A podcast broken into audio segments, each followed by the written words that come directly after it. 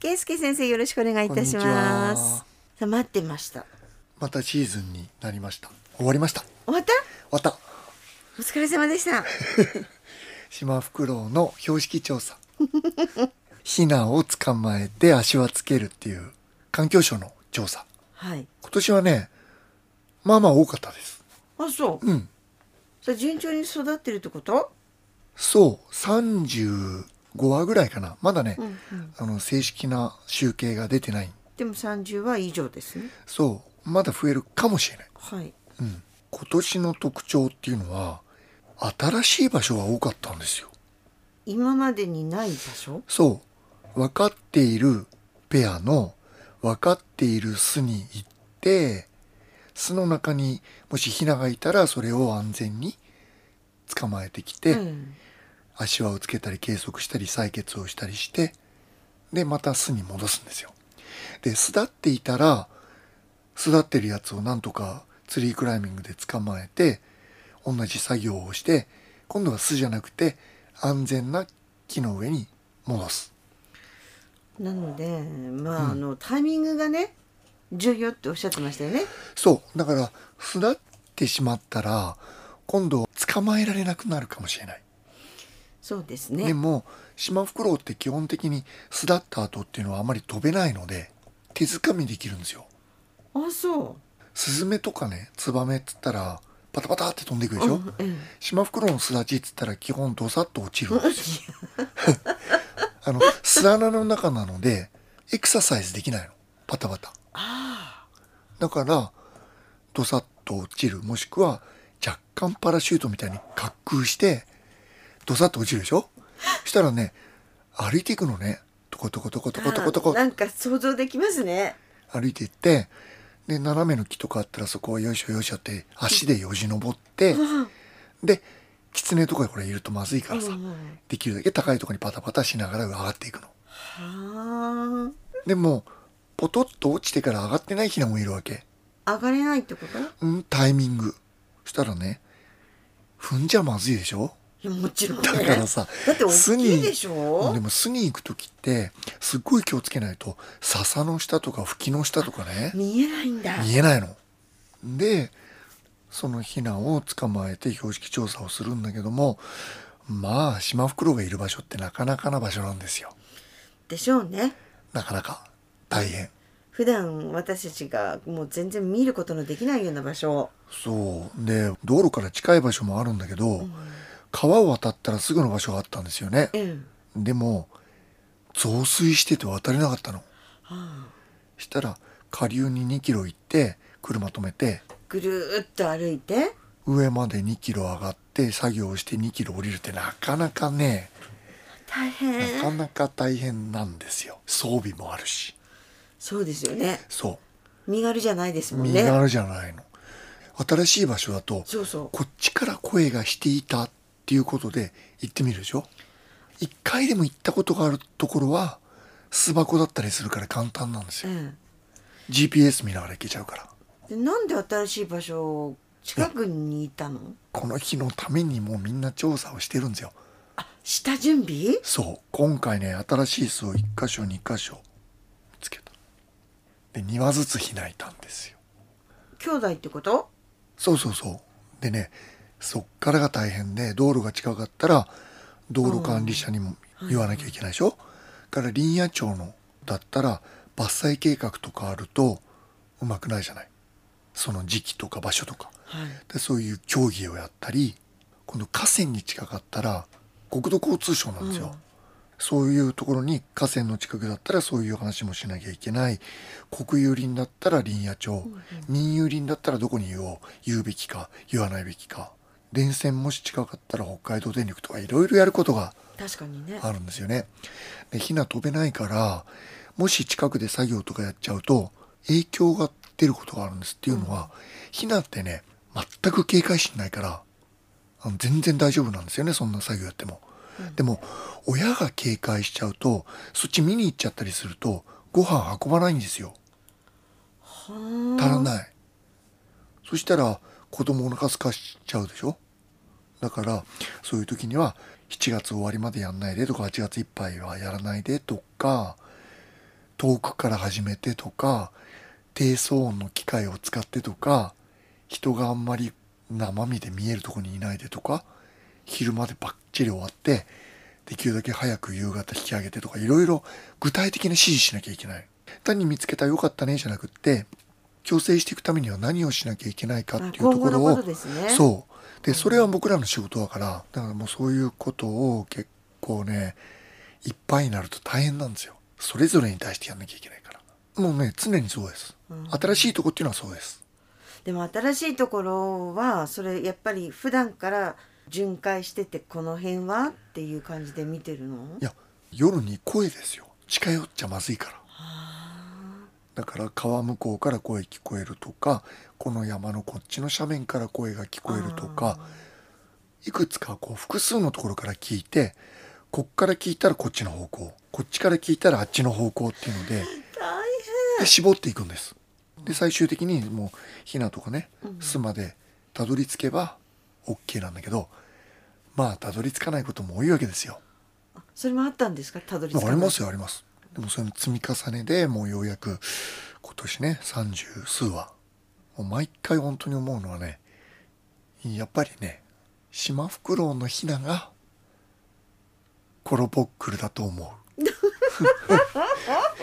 最頭説前から言ってるじゃないですかうん確かにねそう前にねいないわけ巣の近くにもう巣立っちゃってで探して探して探してたら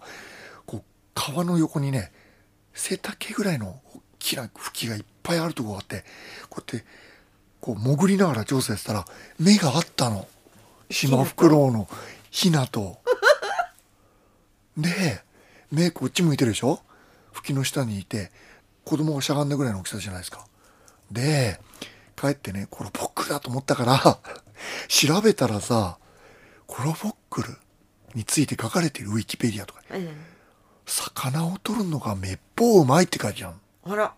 で吹きの吹きの下下ににいいるて小人でしょえだからね昔アイヌの方々が山菜採りとか釣りとか行って、はい吹きの下潜ってる時におっと目があってほなこ小人じゃないかみたいに思ったのが時期的に僕はコロボックルだと信じているんですよ。えまあ吹きの時期っていうこともねそうで魚取るんだもんすごくないすすごいでしょそうだからこの「コタンコロカミ」っつって村を所有する神って意味なんだけどももうこの山奥深くにいると思われているシマフクロウに「コタン」っていう名前がついてるっていうのは人里近かった住んでたところがだから出会う機会もあったでも、コタンコロカムイの子供イコール大人と一緒とは見えなくて、吹きの下に木の上じゃなくあっそって近づいたら歩いて逃げるわけですようん確かにね飛ばないからねそしたらさこう一致しないと思うのどう有力だと思いますでしょでしょもうねもうたどり着いたんだからそこにで今年もいっぱいコロボックルたちにあった会のってきたのいいなね、そのうちにコタンコロカムイにちゃんとなるからなるからみんなあの健康状態どうだったんですか健康そ状れ態はねもうねとてもいいねでうん一部ちょっとまだ若いのがいたけど、うんまあ、やっぱりとても良くてこのうちね何割が大人になるのかねうんそれから傷ついたり死体で来るやつってのがほとんど足はついてるの、そういう形で再会はしたくないですそようねだけども最近の調査で足輪のついてない親っていうのがちょこちょこ出てきてるうんうんだから僕らの知らないつがいがいてでそこで生まれたヒナが大きくちゃんとなってお嫁さんかお婿さんもつけてペアになってうんうん次世代を育んでるだからいい傾向だとは思います、あそううん、だから積み重ねだねもう四半世紀やってるからね僕でもちゃんとその効果は出てきてるっていうだと思うでもこれねやっぱ履かなくてねじゃあよかったって手離したらポンと落ちちゃうぐらい支えてるから今、うんだから、まあ、いつまでも支え続けるっていうのはどうかとは思うけども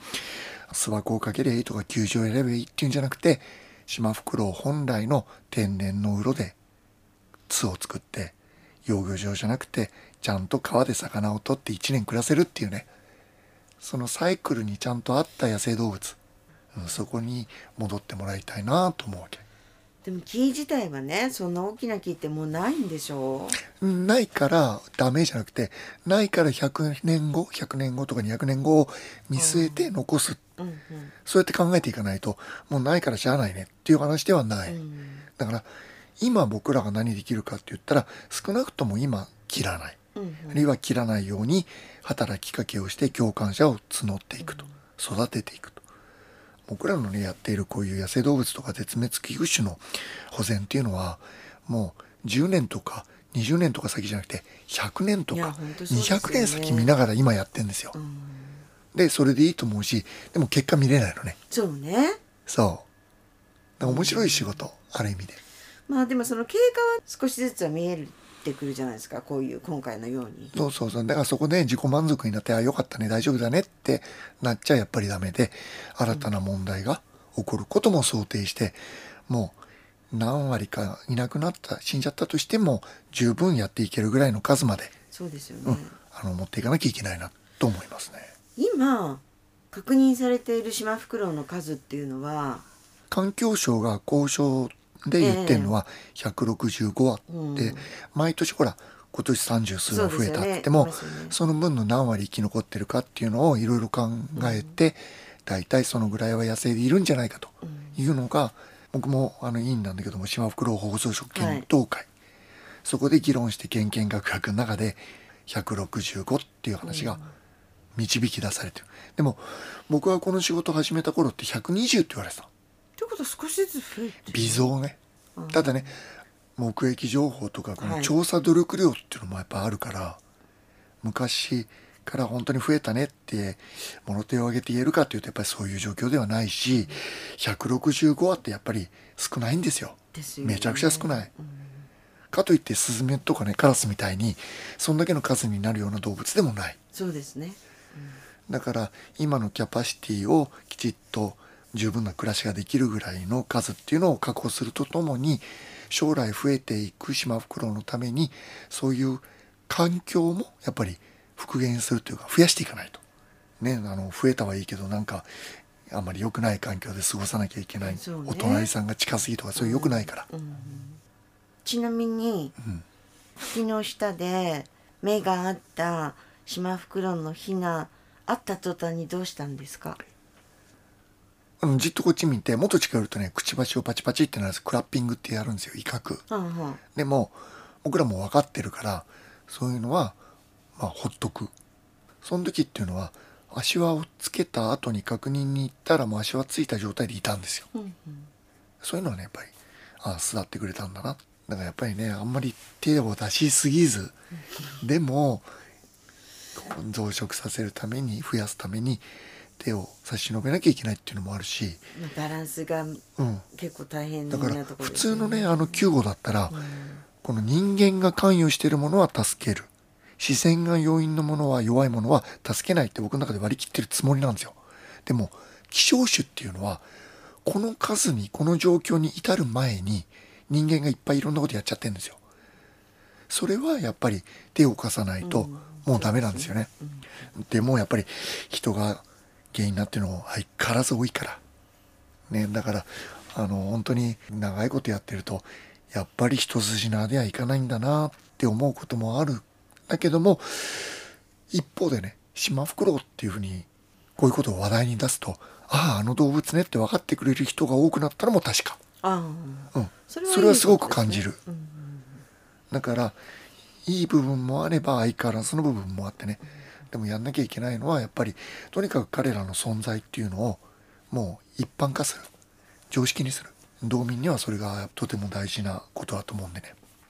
はい引き続き頑張ろうかな